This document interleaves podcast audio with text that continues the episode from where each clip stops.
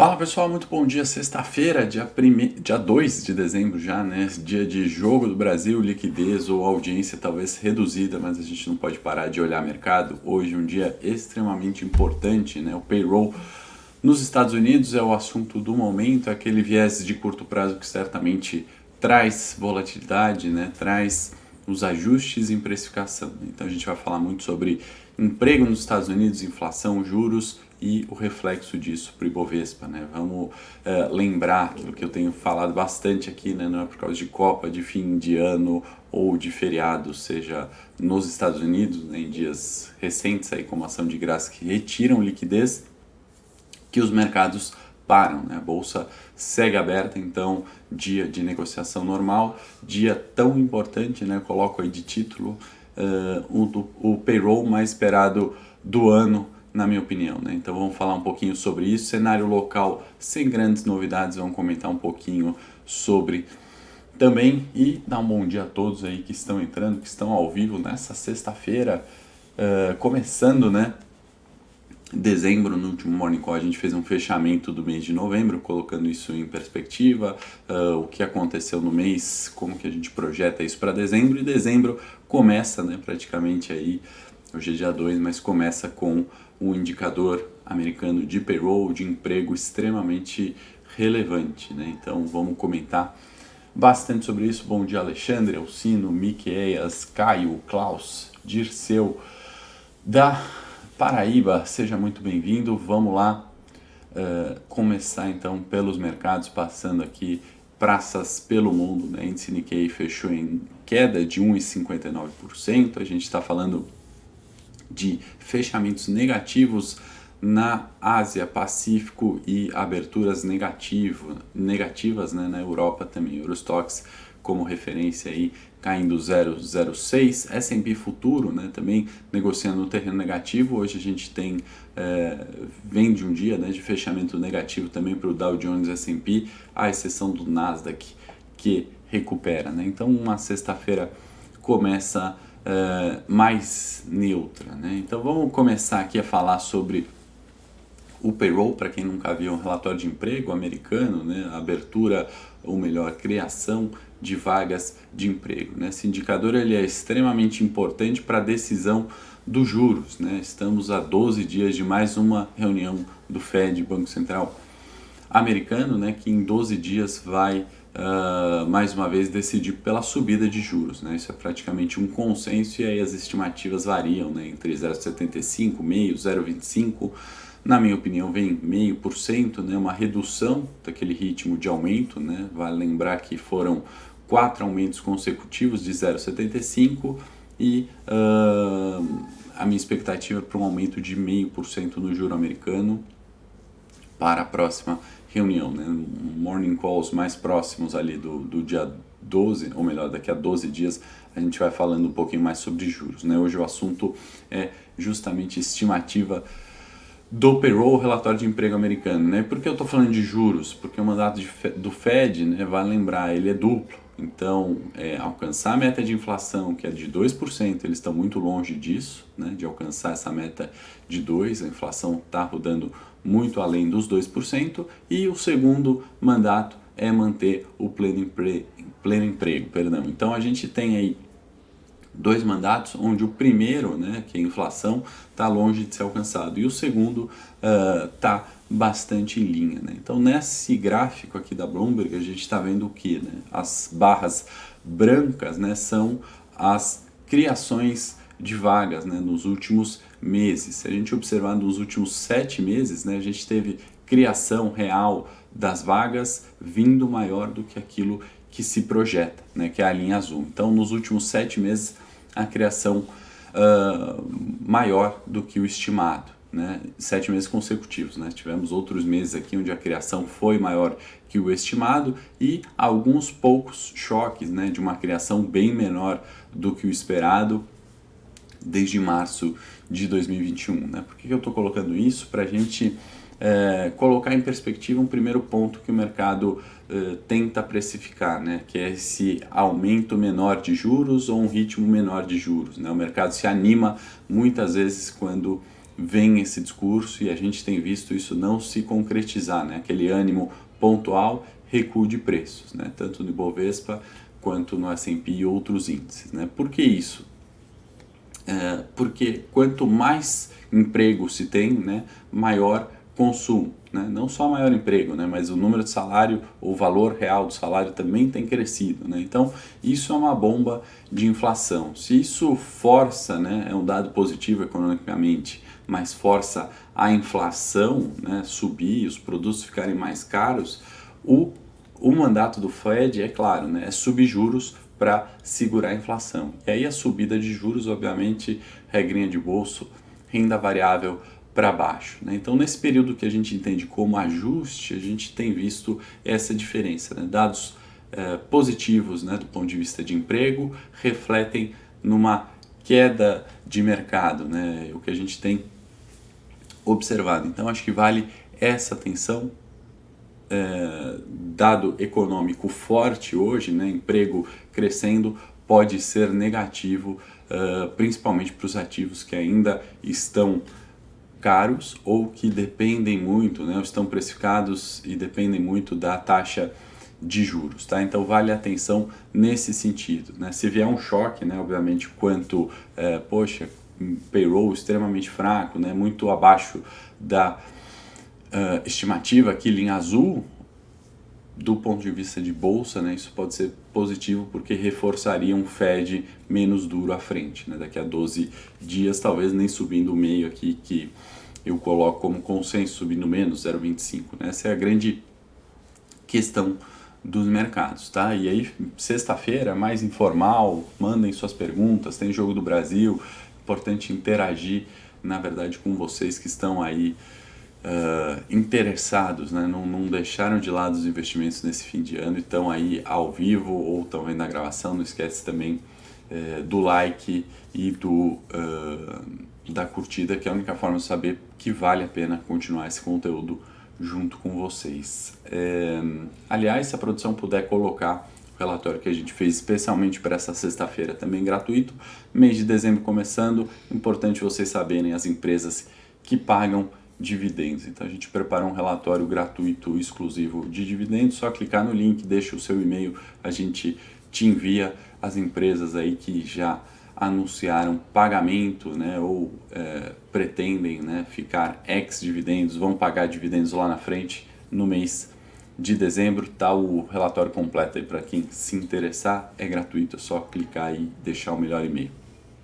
E aí, né, se a regrinha de bolso é quanto é, maior os juros, menor o emprego, né, porque você tem um aperto econômico, você, em teoria, teria que ter a redução do emprego, isso não está acontecendo. Né? A gente viu o último gráfico nos sete meses e aqui a gente está comparando né, uh, todas as crises né, que a gente teve, né, e aqui tem, tem uns, uns destaques em vermelho, né, em 70, 80, as mais recentes, né, 2008 e também uh, dos anos 2000, a gente viu os juros caindo, né? E o emprego, na realidade, né? A taxa de emprego subi, desemprego, perdão, subindo, né? Foi todo todo essa essa relação, ela aconteceu à exceção, né, da crise de 20. Obviamente a gente teve um choque ali de desemprego e depois um retorno a níveis ali é, dentro do objetivo do Fed, né? Então a grande questão é a seguinte, né? Aqui é, de 15 a 20, né, da pandemia, se subiu os juros e o desemprego caiu, né? Tivemos um choque pontual em virtude da pandemia do coronavírus, o, o, a, o juros foi lá para baixo de novo. Quando voltou a subir, né, a gente está no mesmo nível de desemprego que a gente observava em 2019, por exemplo. Então, essa relação aqui que é realmente nova e é tudo isso que tem trazido né, esse, esse período de mercado aí, os últimos meses, né, talvez o último ano, um pouco mais de incerteza, né? Do mesmo, da mesma forma que a gente fala, poxa, tanta incerteza local, né? Tanta incerteza com o cenário eleitoral, a gente também tem incertezas do ponto de vista global, né? Essas relações de juros e emprego nos Estados Unidos, relação de um juros de dois anos, muitas vezes pagando mais do que um juros de 10 anos, né? São situações atípicas no mercado que podem é, gerar algumas oportunidades, né? diferenças de precificações ou precificações erradas e a gente tem que ficar de olho. Fato é, o que sabemos é que isso está acontecendo. Né? Então, essa perspectiva de juro continuar subindo, emprego, uh, a taxa de desemprego continuar caindo ou continuar baixa, né? é algo novo que pode ser eventualmente positivo. Né? Você tem aquela fala do, do Powell né? de conseguir subir juros sem aumentar o desemprego. E aí você tem o Fed, né? isso se concretizando com o seu mandato duplo, conseguindo ter um nível, nível ótimo de emprego, com uma inflação controlada. Aí seria melhor dos mundos né, e a volta uh, de um cenário normal e de crescimento econômico, né, com emprego e inflação dentro da meta. Para falar um pouquinho de China, né, tirar ali do assunto mais de curto prazo, que eu acho que é o payroll, né, vale lembrar então é, que um payroll forte, né, resumindo, um payroll forte hoje reforça o Fed subindo juros em 0,75 de repente em 12 dias. Né? Um payroll mais fraco acho que traz um Fed uh, chegando ali naquilo, naquilo que muitas vezes o mercado entra na euforia, que é um Fed subindo juros de forma menos intensa ou subindo por menos tempo. José, Amazon e CVC, vou ver no Morning Técnico na sequência, tá? 9 horas a gente entra ao vivo ali para comentar os papéis e outros papéis aí que vocês queiram, tá? Que eu vou ficar é, muito mais no, no, no, foco macro, tá bom?